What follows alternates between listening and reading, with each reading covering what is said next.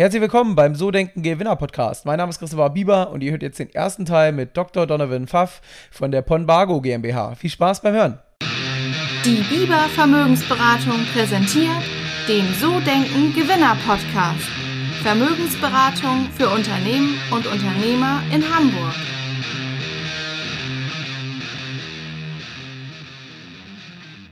Herzlich willkommen beim So Denken Gewinner Podcast. Mein Name ist Christopher Bieber und wir haben heute wieder ein Interview heute zwischen Frankfurt und Hamburg.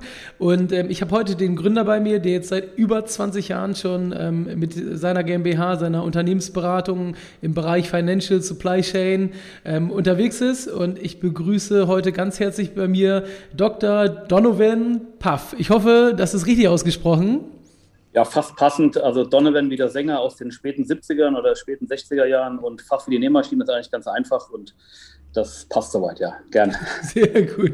Donovan, erstmal cool, dass du dir die Zeit heute nimmst für das Interview. Ich freue mich, dass du da bist. Und ähm, diejenigen, die jetzt von deinem Unternehmen äh, Bon Pago noch nichts gehört haben und von eurer Unternehmensberatung oder von dir, vielleicht magst du so ein bisschen erzählen, was ihr genau macht und ein bisschen was über dich. Ja, gerne. Ich fange mal an mit, mit meiner Historie. Ich habe damals an der Uni eine Diplomarbeit geschrieben. Da kamen so zwei McKinsey-Leute zu meinem Professor, haben gesagt, Mensch, es gibt so ein neues Thema, Electronic Bill Presentment and Payment. Ganz, ganz spannend ist das neue Hype-Thema. Äh, Rechnungen werden ab sofort elektronisch verschickt. Wir drucken heute viel Papier aus, man kann das alles elektronisch abwickeln. Und da sollte man noch einen Diplomant drüber abgeben. Ich habe dann dazu meine Diplomarbeit geschrieben, äh, habe dann auf der CeBIT einen Preis gewonnen, wo es die CeBIT noch gab äh, als das Top, die Top-Innovation, die Top-Idee. Wir haben damals daraus gegründet, äh, also aus dieser Diplomarbeit heraus und haben festgestellt, da ist ein Riesenmarkt, die haben uns alle überrannt, mit, mit Geldern äh, gewunken sozusagen und dann ist der neue Markt gecrasht.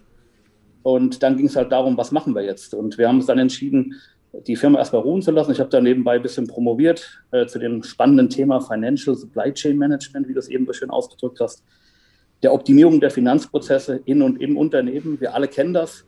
Wenn die Tasche, das Portemonnaie leer ist, da muss man was für tun. Man muss sehen, dass Geld reinkommt, dass man Rechnungen schreibt, dass man die internen Prozesse optimiert. Und das ist das, was wir auch gerade bei uns bei der Bonprago nun seit über 20 Jahren machen. Wir optimieren die internen Prozesse im Unternehmen, vermeiden Papier, gucken, dass wir dort möglichst transparent werden, dass wir möglichst schnell Rechnungsprozesse machen. Und das eigentlich in drei Sparten. Einmal Beratung, wie du zu Recht gesagt hast, aber auch eigene Services, die wir entwickeln, eigene Softwarelösungen äh, und mittlerweile auch ein eigenes Schulungszentrum, wo wir halt in Italien diese Philosophie leben und gucken, für die Mitarbeiter mitnehmen, weil das immer das Wichtigste ist. Und der Mensch steht immer im Mittelpunkt. Wir sagen, Digitalisierung, die menschelt. Also wir müssen ja die Menschen mhm. mitnehmen, sonst kommen wir nicht weiter, weil nur mit Robotern macht das ja auch keinen Spaß und ist auch nicht zielführend. Okay, super. Ähm, jetzt bist du ja seit 2000 ähm, wurde das Unternehmen gegründet, also seit, seit knapp 20, 21 Jahren selbstständig. Ähm, ich würde gerne mal so ein bisschen davor anfangen. Du hast es gerade so gesagt, ähm, mit dem neuen Markt, das ist gecrashed und dann hast du so ein bisschen promoviert. Magst du mir mal so die ersten Schritte erzählen? Wie ging das Ganze los? Und vor allen Dingen, warum eigentlich selbstständig? Ich meine, wenn man studiert, dann vielleicht auch noch promoviert, hat man ja, glaube ich, auch ganz gute Chancen als Angestellter. Und wie kam das dazu, dass du dich selbstständig gemacht hast? Ja, ich glaube, es fängt rot wahrscheinlich in der Kindheit so ein bisschen. Ja, mein Vater war auch selbstständig, meine Mutter war selbstständig und dann hat man irgendwann mal gemeint, was macht man eigentlich? Ich habe dann den typischen normalen Weg eingeschlagen nach dem Abitur. Ich habe einmal in der Schule auch wiederholt und Nachprüfungen gemacht. Also ich war nicht gerade der beste Schüler, ich habe immer die Prioritäten woanders da draufgelegt, sagt man so schön. Mhm. Habe dann eine Bankausbildung gemacht. Habe dann damals bei dem, bei dem Vorstand der Bank, ganz kleine Bank, gesagt, wir gehen gemeinsam, Sie in Rente, ich gehe studieren und habe dann äh, an der Uni studiert und hatte dann viele Praktika gemacht, habe gemerkt, äh, als großes Ziel für mich war, mit 35 ein eigenes Haus in Italien zu haben. Und habe da relativ schnell festgestellt, naja, als Angestellter ist es unwahrscheinlich schwierig. Man muss halt selbst was in die Hand nehmen und hatte dann auf Basis der Diplomarbeit, wo wir eben ja kurz schon drüber gesprochen hatten, festgestellt, dass sich da ein Fenster auftut. Und dieses Fenster bin ich einfach durchgestiegen und hab, bin dann mit den, mit den Aufgaben sozusagen gewachsen und hatte dann auch mit 35 äh, mein Grundstück, einen alten Steinhaufen in Italien gekauft. Ja. Und den habe ich für die letzten 15 Jahre weiter umgebaut, ausgebaut und mittlerweile ist es halt unser Schulungszentrum. Aber mich hat es halt immer gejuckt, was selbst in die Hand zu nehmen, Verantwortung zu übernehmen, aber auch die Freiheit zu leben, äh, uns zu lieben und das zu tun, wo, wo ich Lust habe. Es ist sicherlich auch nicht immer ganz einfach als Selbstständiger. Du hast eben gerade den neuen Markt angesprochen. Es gab mhm. dann nachher noch eine andere Krise. Und man muss halt immer gucken, dass man sich da selbst wieder rauszieht und die Schlüsse daraus zieht Und das sind natürlich die Vorteile, die wir heute haben. Also zwei, drei Krisen mal überlebt haben. Wir haben, stecken ja gerade in den Endausläufern, mhm. hoffentlich der aktuellen Krise, aber man muss immer eine Chance drin sehen und das ist uns bis jetzt immer ganz gut gelungen und äh, wir haben jetzt 20 Jahre noch nie äh, Verlust geschrieben, immer Gewinn geschrieben und wir wachsen immer, wir suchen immer händeringend gute Leute, die Spaß und Bock drauf haben, äh, was zu bewegen und das ist, glaube ich, wichtig. Ähm, ich würde gerne nochmal danach haken. Du hast jetzt, ähm, ich habe jetzt auf eurer Seite gesehen, du hast ja auch Mitgründer. Hast du damals alleine oder direkt mit dem gegründet? Habt ihr zusammen die Idee gehabt? Ähm, und ähm, vor allen Dingen, äh, das heißt, wenn ich es jetzt richtig verstanden habe, du warst auch noch nie Angestellter, oder? Also das äh, heißt, aus dem Studium, während der Diplomarbeit, also vielleicht Studentenjob, aber aus der Diplomarbeit dann direkt gegründet. Ist das richtig? Ja, genau. Ich war angestellt mal an der bei der Volksbank als sozusagen angestellter Azubi damals noch mhm. und dann auch im Promotionsstudium an der Uni, wo ich halt äh, auch nebenbei noch ein bisschen Lehre und Forschung mitbetrieben habe. Aber ansonsten war ich nie, nie angestellt. Ich habe damals, äh, wo die Idee kam, die Diplomarbeit gewonnen worden ist mit diesem tollen Preis, gesagt, ich will gründen. Hatte damals mit, mit, mit zwei Kollegen, mit meinem Professor damals und mit einem weiteren Kollegen von der SAP AG, die auch meine, meine Doktorarbeit sozusagen mitfinanziert hat damals, die Gründung gemacht und habe dann aber festgestellt, dass man sich so über den Zeitverlauf auseinanderlebt oder vielleicht andere Vorstellungen hat, weil die vielleicht auch andere Schwerpunkte hatten. Und das habe ich dann vor gut fünf Jahren, vier Jahren äh, beendet und die beiden dann ausbezahlt. Und seitdem bin ich wieder alleiniger Gesellschafter der Firma. Aber wir haben damals gemeinsam gegründet mit allen Hoch, Hochs und Tiefs, mhm. mit allen Herausforderungen, allen Lessons learned die sehr spannend waren, aber auch natürlich äh, auch sehr auf Nerven, nervenaufreibend, ich glaube, für alle Beteiligten. Ähm, ich habe auch gesehen bei euch, ihr habt das eine oder andere große Unternehmen, auch, äh, auch teilweise aus dem DAX, aber äh, wirklich sehr, sehr große Kunden, ähm, seid ihr gut unterwegs. Ähm, wie kann man sich so die ersten Jahre vorstellen? Also ich meine, man macht ein neues Unternehmen, du hast gerade erzählt, ähm, irgendwie die digitale, ähm, äh, das digitale Rechnungswesen, das ist ja heute mit Datev alles ich sag mal, normale, aber auch noch nicht ähm, bei vielen KMUs, gerade so bei oder bei kleineren Betrieben, ist es ja teilweise wirklich noch so, dass dann die, ähm, das Teflonpapier da irgendwie von der Tankstelle alles händisch dann in Belegordner kommt und einmal im Monat kriegt der Steuerberater dann irgendwie so einen Korb, wo dann die Sachen drin sind.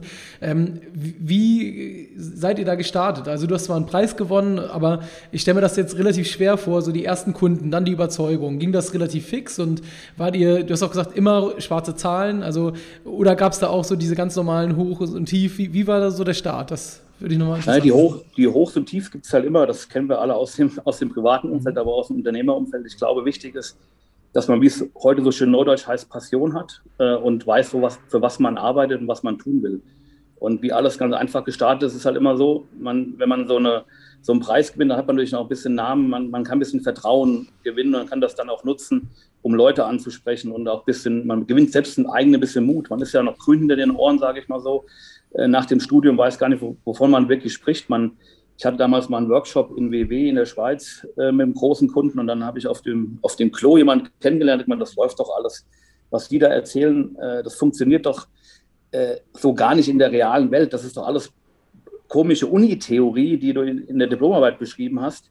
Aber wir haben doch so und so viele Systeme, wir haben andere Preise, die der Vertrieb da draußen anders beschreibt. Die werden da nicht zurückgemeldet, dann sind die falschen Daten auf den Rechnungen drauf und so weiter.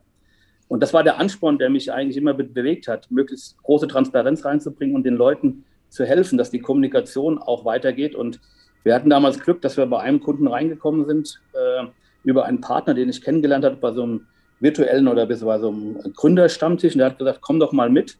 Ich nehme mich mal mit zu einem großen Automobilkonzern, einer Automobilbank.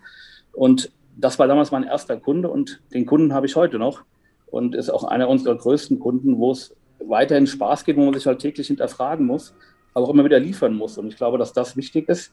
Und die ersten Schritte sind nicht einfach, aber wenn man die Überwindung mal äh, erreicht hat, dann geht es auch relativ gut von der Hand. Und dann immer wieder sich selbst hinterfragen, gute Ergebnisse liefern, die Mitarbeiter mit einbinden, äh, aber auch zu seinem Wort stehen und auch offen und ehrlich sagen, wenn, wenn man es halt nicht leisten kann. Ich glaube, das ist halt auch mal ganz wichtig, dass man halt auch weiß, was man kann und auch weiß, was man nicht kann. Das ist, glaube ich, auch ganz wichtig. Ähm, jetzt ähm, erlebe ich dich ja nach 20 Jahren noch sehr dynamisch. Man merkt so diese Power, diesen, diese Leidenschaft, was du auch gerade gesagt hast, diese Passion. Ähm, was treibt dich an? Also warum machst du das? Wie gesagt, gab ja, als Unternehmer gibt es, glaube ich, auch immer mal Phasen, die nicht so einfach sind. Ähm, was ist so dein Warum? Also was steckt so dahinter der ganzen Geschichte? Du hast schon gesagt, die Eltern, dein, dein Vater war selbstständig, aber ähm, was ist so die Vision? Wo soll es hingehen? Was treibt dich an? Ne, ich glaube, was mich antreibt, ist, dass wir versuchen wollen, einfach in eine bessere Welt den Überschwung hinzukriegen. Wir sehen heute, dass viel Papier umgetragen wird. Du hast von Teflonpapier gesprochen.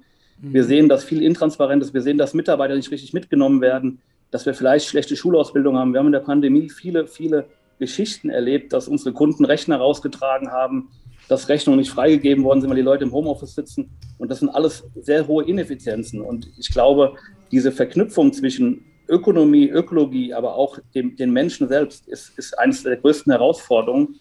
Und die Digitalisierung ist ja so ein typisches Passwort oder, oder äh, wie man auch so schön sagt. Äh, aber es geht nicht nur um die Digitalisierungsbilden. Wir müssen halt gucken, dass wir irgendwie einen neuen Weg hinfinden. Und das ist so ein bisschen das, was uns antreibt, alle mitzunehmen auf dieser Reise in eine andere Welt. Und wir sehen gerade die Diskussion nach Corona. Wir sehen jetzt gerade äh, die, die, die Umweltkatastrophen oder die vielen Regenfälle, die wir jetzt auch gerade wieder die letzten Tage hier auch in Frankfurt hatten, wo die, mhm. wo die mhm. Keller unter Wasser gestanden haben. Ich glaube, gemeinschaftlich was Besseres zu tun. Und das treibt uns eigentlich immer an. Also ich bin als Mentor an der Universität unterwegs, um halt den Studenten zu zeigen, äh, wie man in die Selbstständigkeit bringen kann, weil ich die Leute einfach davor bewahren wollte, alles, alles, alles Beamte werden. Oder äh, wir, wir gucken, dass wir in Italien gerade einen neuen Olivenhain anlegen in einem Dorf, wo wir äh, alle Oliven ein, aus ganz Italien in einem Grundstück verankern, um, um dort halt sowas zu leben, dass die Leute wieder selbst was erleben. Und wir binden unsere Kunden auch mit ein. Zum Beispiel hatten wir mal einen Kunden mit in Italien bei der Olivenernte, der hat dann nach 20 Jahren IT-Leitung Oliven geerntet und hat dann das Öl gesehen, hat dann Tränen in den Augen und sagt, sie ist das erste Mal ein Ergebnis unserer Arbeit. Ja.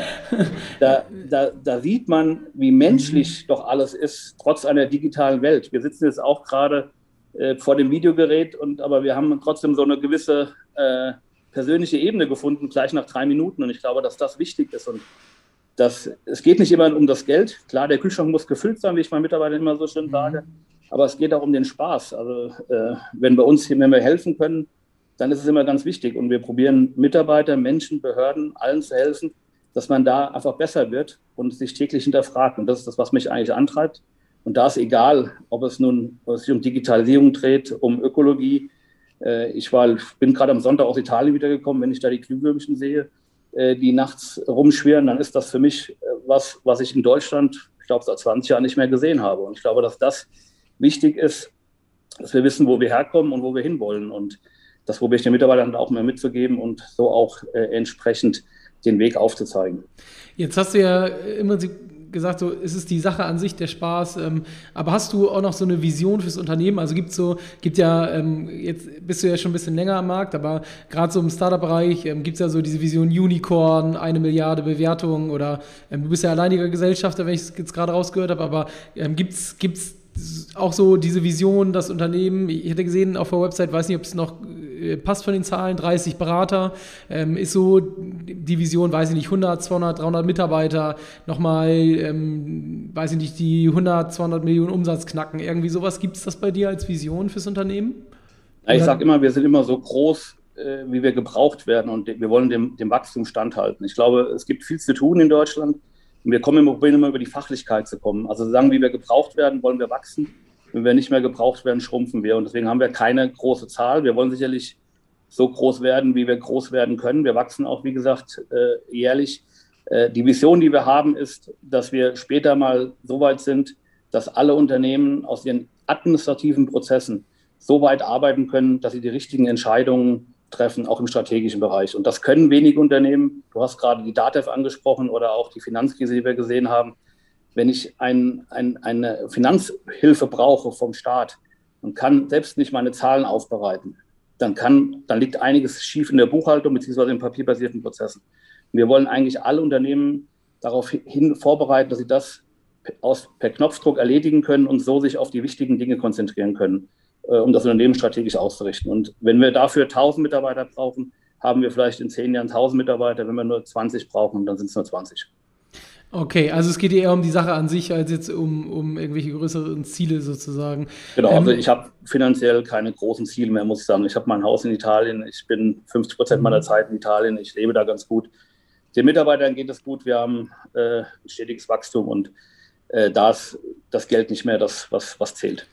Äh, da habe ich gleich nochmal eine Nachfrage an dich, äh, Donovan. Ähm, Unternehmensberatung hat ja so ein Stigma. Man kennt ja so Boston Consulting, McKinsey, ähm, Deloitte, das sind ja so die, die großen Namen, ähm, die man so damit in Verbindung bringt. Dann äh, stellt man sich so vor, nach dem Studium für, weiß ich nicht, 35.000 brutto im Jahr, 80 Stunden die Woche arbeiten, Samstag, Sonntag teilweise. Ähm, wie ist die Realität? Ist das mittlerweile noch so in der Beratung? Ist das bei euch so? Du sagst jetzt selber, du bist 50 Prozent deiner Zeit in Italien. Und ähm, ich habe schon rausgehört, dir ist wichtig, dass es den Mitarbeitern gut geht. Ähm, wie siehst du das so von der Thematik her? Es ist halt immer schwierig. Also ich kann in erster Linie nur von uns sprechen. Ich habe früher auch in Beratungen Praktika gemacht während dem Studium und ich muss ganz ehrlich sagen, es gab immer die, die, die Storyline, man muss den Markt beobachten, also aus dem Fenster gucken, gucken, wann in den Banken die Lichter ausgehen und wann die Leute nach Hause gehen sozusagen. Ich glaube, wir hatten das bei uns noch nie in meinen 20 Jahren. Ich habe einmal eine Nachtschicht eingelegt, das werde ich auch nicht vergessen bei einem Kunden, der hat mir gesagt, du hast mich da reingeritten, äh, jetzt musst du auch die Folien für den Vorstand für morgen machen. Dann habe ich mich im Hotelzimmer hingesetzt, alles ausgebreitet und dann so ein Bild gemalt, was dann auch äh, den Erfolg gebracht hat. Aber äh, und es gibt sicherlich auch mal heiße Phasen, weniger heiße Phasen. Wir arbeiten ja auch für viele Behörden. Wir haben jetzt die Umsetzung der E-Rechnung auch in Deutschland begleitet. Aber wir gucken halt schon, dass wir äh, ein Gleichgewicht herstellen für uns und auch für die Mitarbeiter und dass wir da auch gucken, dass es halt passt. Wir haben also keine Stechuhren, wir haben eine Vertrauensarbeitszeit. Wir haben natürlich auch Homeoffice äh, jetzt seit über einem Jahr, wo wir die Mitarbeiter äh, nur per Video sehen. Wir probieren auch den sozialen Effekt hochzuhalten. Ich glaube, das ist ganz wichtig, dass man sich auch gemeinsam trifft. Wir haben Team-Events in Italien, wie ich eben schon mal gesagt habe. Wir probieren, dass die Mitarbeiter auch mal zum Strategiefindung nach Italien fahren können oder so. Und ich glaube, dass man da gucken muss. Wir sind sicherlich nicht die typische Unternehmensberatung. Wir sagen also auch, dass wir auch Menschen, und das werden die anderen Beratungen von sich sicherlich auch sagen, aber ähm, bei uns ist es nicht so, dass man jetzt 90 Stunden arbeitet äh, und zu gucken, äh, was der Markt draußen macht, sage ich mal so. Mhm, okay. Ähm, wie ist es bei dir persönlich, wenn du mal so einen Tag hast, wo du sagst, so, weiß ich nicht, ähm, wachst morgens auf und die Motivation ist nicht da. Erstmal gibt es das bei dir überhaupt? Und wenn du so einen schlechten Tag hast, wie motivierst du dich? Was, was machst du, um quasi dann doch irgendwie produktiv zu sein? Gibt es da Rituale oder irgendwelche Abläufe, die du für dich die letzten Jahre entwickelt hast? Also ich bin grundsätzlich immer ein Frühaufsteher und gucke immer, dass ich, dass ich weiß, was auf den Tag auf mich zukommt, wobei man das als Vorsteher äh, von, von der Firma jetzt ja nie äh, machen kann, weil es kommt immer was hoch, was gerade eine Eskalation ist oder so. Man schiebt dann immer Sachen weiter. Äh, grundsätzlich bin ich immer ein grundlegend positiver Mensch, der immer positiv in den Tag reinläuft. Ich fange auch morgens äh, ein bisschen Sport an, um halb sechs morgens, um zu gucken, wo die Reise hingeht. Und dann lasse ich auch nochmal den den Tag so im äh, Revue passieren bei dem, bei dem morgendlichen Laufen zu gucken, was kommt eigentlich auf mich zu. Ich probiere immer die Termine relativ gut vorzubereiten, um zu antizipieren. Und was mich halt antreibt, sind halt auch die Mitarbeiter, die, die gerne in Diskussion einsteigen oder mal Ideen diskutieren, die mal, mal vielleicht nicht zum, zum Tagesgeschäft äh, passieren oder der Ansprechpartner für die, für die Leute im Büro zu sein. Ich glaube, das ist ganz wichtig, aber auch für die Kunden dazu sein. Es gibt ja WhatsApps von Kunden, die mal sagen, lass uns wieder mal schnacken. Äh, ich habe so eine Idee oder so. Ich glaube, dass das schon das ist, was uns täglich antreibt. Es gibt sicherlich auch Tätigkeiten, die mal keinen Spaß machen. Auch bei uns gibt es eine Buchhaltung, auch bei uns gibt es eine Bilanzerstellung und bei uns gibt es auch Rechnungen, die freigegeben werden müssen. Aber wir probieren halt schon, den Spaß hochzuhalten und da äh, auch ein so ein gewisses Feeling reinzukriegen. Und äh, jetzt in der Corona-Krise muss ich ja ganz ehrlich sagen, was mich leider im nicht antreiben kann, ist, dass ich morgens ins Büro komme und gemeinsam mit den Mitarbeitern einen Kaffee trinke oder zu einem Italiener um die Ecke gehe und gemeinsam eine Pizza esse und mich einfach nur austausche. Und das ist halt ganz wichtig, glaube ich, der, der menschliche Kontakt, der menschliche Austausch und ähm, dieses, diese persönliche Note ist halt immer ganz wichtig. Ich glaube, ich bin nicht einfach, ich sage immer, ich bin ungeduldig äh, und die Mitarbeiter haben aber die Freiheit. Und das glaube ich gerade die Perversion. Die haben die Freiheit, selbst zu entscheiden, wie sie die Aufgabe lösen. Aber hinten dran hängt dann so ein ungeduldiger äh, Chef äh, auf dem Rücken, der sagt, wann kommt denn endlich das Ergebnis? Und ich glaube, dass das so ist, was mich äh, auch selbst persönlich immer antreibt und was halt auch Spaß macht und äh, wo wir, wo die Mitarbeiter mich halt auch kennenlernen müssen. Deswegen äh, fährt man auch mal nach, gemeinsam nach Italien und klärt das beim, beim Glasel Rotwein äh, vor dem Kamin oder, oder am Pool, um einfach zu diskutieren und dass die Leute müssen halt einander verstehen. Und das, was mich eigentlich jeden Tag antreibt und was unwahrscheinlich viel Spaß macht. Auch nach 20 Jahren noch. Das war schon wieder, das war der erste Teil mit Donovan. Ich hoffe, dir hat es Spaß gemacht und ich freue mich dann, wenn du nächste Woche zum Teil Nummer 2 wieder mit am Start bist. Bis dann. Ciao, ciao.